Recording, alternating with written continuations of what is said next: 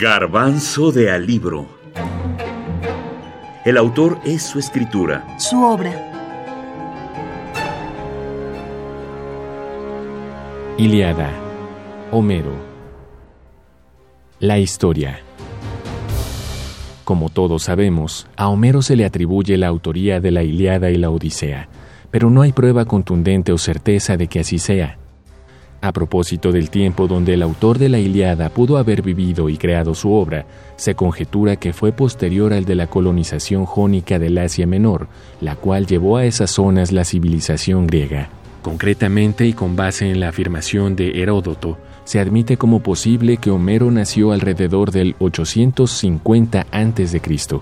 Se piensa por diferentes razones que fue jonio de alguna isla de Asia Menor de allí la primicia jónica de su lengua, afirma don Rubén Bonifaz Nuño. En el siglo V a.C. existían ya ejemplares escritos de la Iliada y la Odisea, y su texto, casi como nos ha llegado, fue establecido primeramente por los alejandrinos, particularmente por Aristarco en el segundo a.C.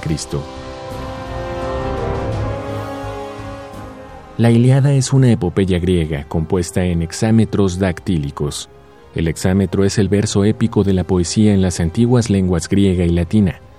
Un hexámetro puede tener entre 12 y 17 sílabas manteniendo la cantidad silábica. Consta la Iliada de 15.693 versos, divididos por los editores ya en la antigüedad en 24 cantos o rapsodias, y su trama radica en la cólera o furia de Aquiles.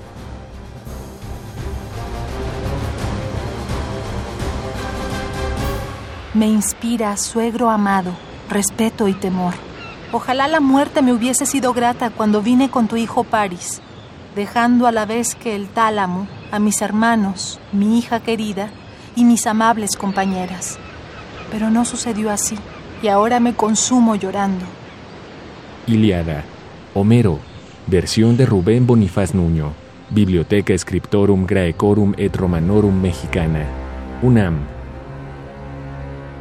en el poema, es decir, en la Iliada, se tiene por indudable origen de la guerra troyana el hecho de que Paris, recibido amistosamente por Menelao en Esparta, traicionó y violó su hospitalidad, sedujo y raptó a Helena. Además, se llevó muchos de sus bienes.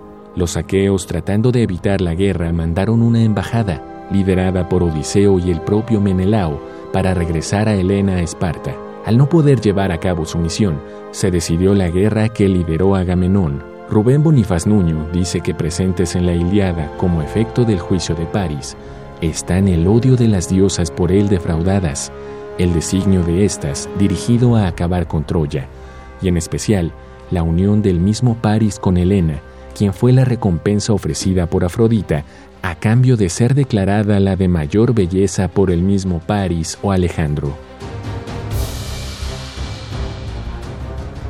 Bonifaz tardó dos años, siete meses y veintitrés días en concluir su traducción, luego de no haber conseguido que alguien más lo hiciera, como él mismo lo refirió en una entrevista, de la cual leo una parte. Empecé a inquirirles y a la vez sugerirles a mis discípulos, a los investigadores de filológicas, a los helenistas, por qué no enfrentaban la traducción de Homero. Ninguno asumió el reto, Pasaban los años y al notar que mis ojos se apagaban y ya me costaba trabajo consultar los diccionarios, arribé a la siguiente conclusión. Si no lo hacen los demás, tendré que asumirlo, aunque sea lo último que hagan. Por fortuna, los ojos me alcanzaron para traducir con gran cuidado hasta la última palabra de la Iliada. Y fue así como don Rubén Bonifaz Nuño hizo la versión versificada que ahora conocemos en la colección de la Biblioteca Scriptorum Grecorum et Romanorum Mexicana, un gran pilar dentro de la cultura clásica que se cultiva en nuestra universidad y en nuestro país. Doctor David García Pérez, Instituto de Investigaciones Filológicas, UNAM.